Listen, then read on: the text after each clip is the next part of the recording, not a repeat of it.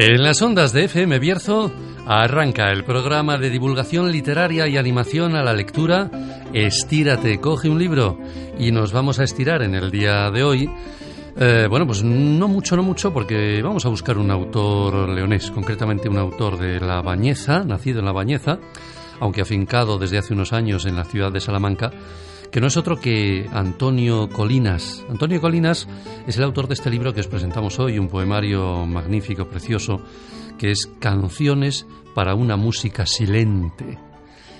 Es un poemario publicado en el año 2014 por Siruela, bueno, como siempre con esta edición eh, cuidadísima, eh, que da gusto tener en las manos, ¿verdad?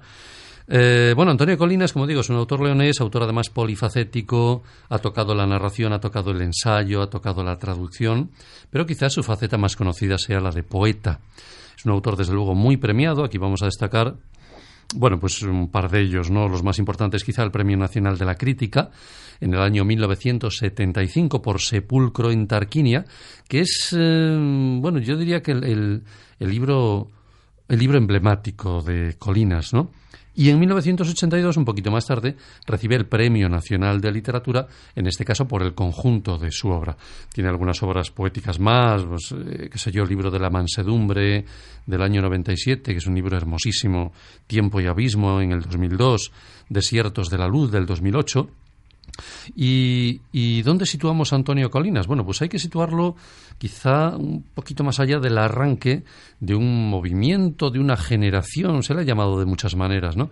Eh, del movimiento del, del, culturalismo, o de la generación del 68, de la generación del 70, ya digo, distintos nombres, eh, que surgen después de la publicación de, un crítico, de José María Castellet, que en el año 1970 escribe una antología titulada Nueve novísimos poetas españoles. De ahí les viene el nombre de los novísimos. Y lo que hace José María Castellet es bueno, pues seleccionar nueve poetas que él entiende que van a ser un poco los que den que hablar en, años futuros, ¿no? Y ahí aparecen Manuel Vázquez Montalbán, el narrador, pero que empieza como poeta, Antonio Martínez Sarrión, José María Álvarez, Félix de Azúa, Peragín Ferrer, Vicente Molina Foix, Guillermo Carnero, Ana María Moix y el leonés y astorgano Leopoldo María Panero, de la familia, de la conocidísima familia Panero.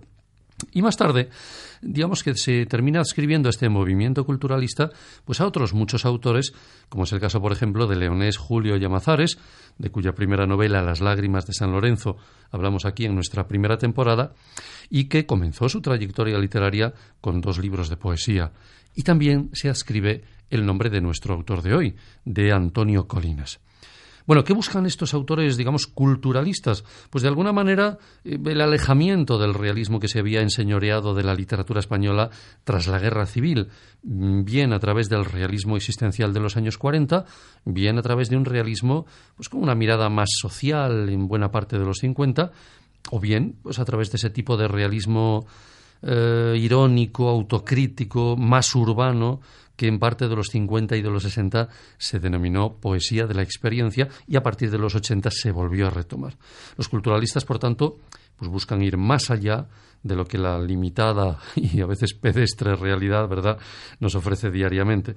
Y lo hace pues eh, recurriendo, pues depende de los autores, ¿no? Unos a la tradición grecolatina, eh, dentro de esa tradición grecolatina a la mitología, también al jazz, también al cine americano, a veces al jazz a través del cine americano. Es un poco salir, ya digo, de ese, de ese realismo dominante, ¿no? Bueno, en este libro de Colinas, eh, en el que nos adentramos ya para, bueno, pues dar una, brevísima visión, eh, Colinas en un momento dado hace una visita, eh, viaja a China y allí visita el conocido Palacio de Invierno.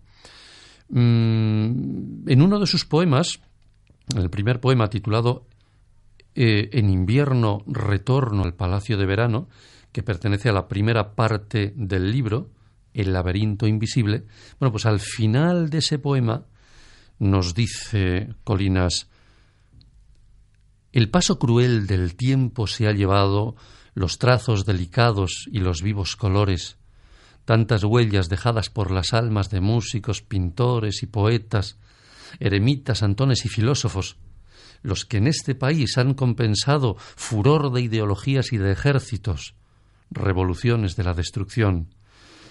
Incendiar, destruir lo antiguo ha supuesto destruir la raíz de la sabiduría de un pueblo.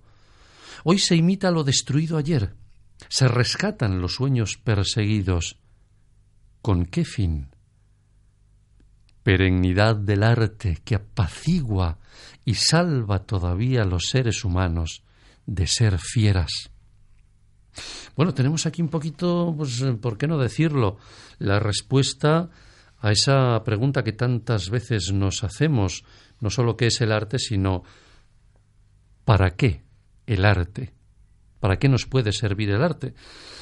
Bueno, pues el arte es quizá lo que nos aleja más de nuestro instinto animal. Y además en el arte, como nos dice Antonio Colinas, está lo perenne, está lo inmortal. Pero bueno, no siempre, digamos que no siempre cabe hablar de la belleza o no siempre es tiempo de hablar de la belleza.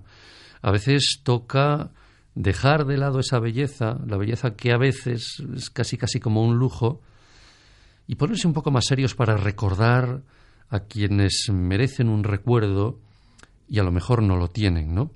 Dentro de otra parte del libro, titulada Siete poemas civiles, eh, Antonio Calinas nos presenta un poema que se titula así No hablemos de la belleza.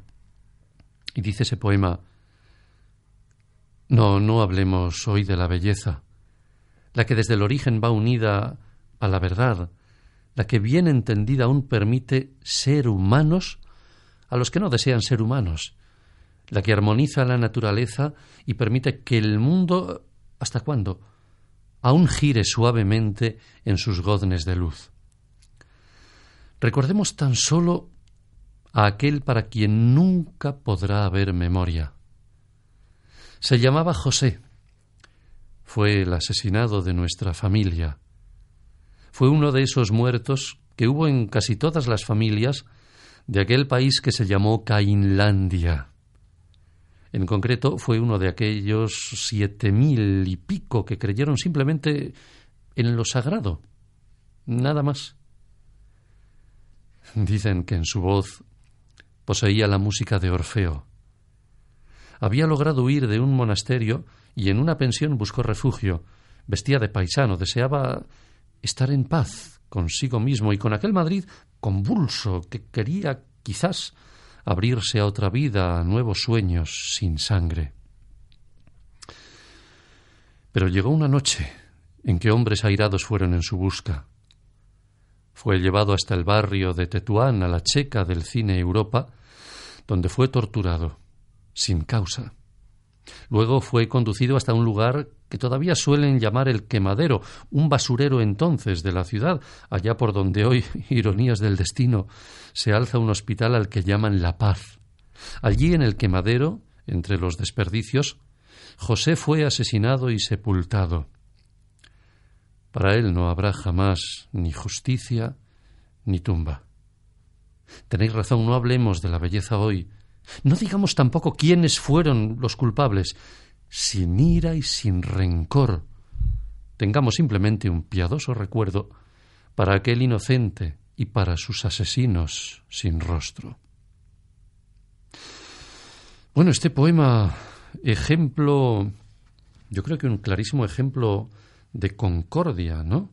Sin ira, sin ira, nos dice el poema, como cantaba precisamente la canción en la época de la transición, de la transición española, ahora tan olvidada y últimamente también por muchos tan denostada, ¿no? Bueno, pues ejemplo de concordia, el recuerdo, pero el recuerdo, el recuerdo pacífico. Y vamos a un poema, bueno, digamos un último poema en el que mm, vamos a reconocer, más que a conocer, a reconocer a un Antonio Colinas que viene ya muy de atrás, ¿eh? que viene muy de largo, eh, un Antonio Colinas, eh, hombre, no diría que místico, pero desde luego sí hay que reconocer que, que, mm, la mística está muy presente de alguna manera en, en este poeta, el poeta, digamos, de la trascendencia, la naturaleza, el ser humano, la figura de la mujer, son presencias constantes en sus poemarios, pero esas presencias trascienden muchas veces lo material para significar más allá de lo meramente sensorial.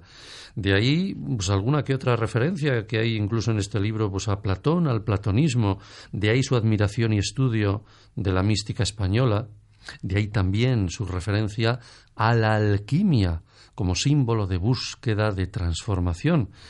Y este poema es precisamente eh, un ejemplo de ello se titula precisamente Alquimia. Está, bueno, dentro de una de las partes del libro titulada Un verano en Arabí, en Arabí, porque eh, Antonio Calinas vivió durante mucho tiempo antes de, instalarse en Salamanca, vivió en Ibiza. Y, recordando todo aquello, bueno, pues eh, nos escribe este poema, este hermosísimo poema que se titula Alquimia y del que tenemos, creo yo, también mucho que, que aprender. Ayer vi que el arado iba surcando la tierra del llano y de ella saltaba la sangre y luego en el ocaso el buen oro. De madrugada vi cómo fluía ese oro muy despacio entre los troncos. Me hundí luego en el agua del estanque y oro me pareció fundido en el que yo flotaba. Cada día el sol baja a la tierra y se funde y fluye y acaricia. No sé qué significa esta lección de la luz anulando la sangre, convirtiéndola en oro hecho aura, envolviendo el aire que respiro. Probé a poner mi mano en él, mas si quería apresarlo, el oro se escapaba entre mis dedos, huía hacia los montes. ¿Acaso porque no lo merecía? Nosotros no sabemos ser el oro que fluye Solo somos el horno donde el oro aún se mezcla con la escoria, el alambique que apenas destila una gota de ese preciado don que supone vivir en plenitud. El hombre no ha dado todavía con el hondo secreto que transforme su vida. En él la escoria aún vence al buen oro de ser en armonía con el todo.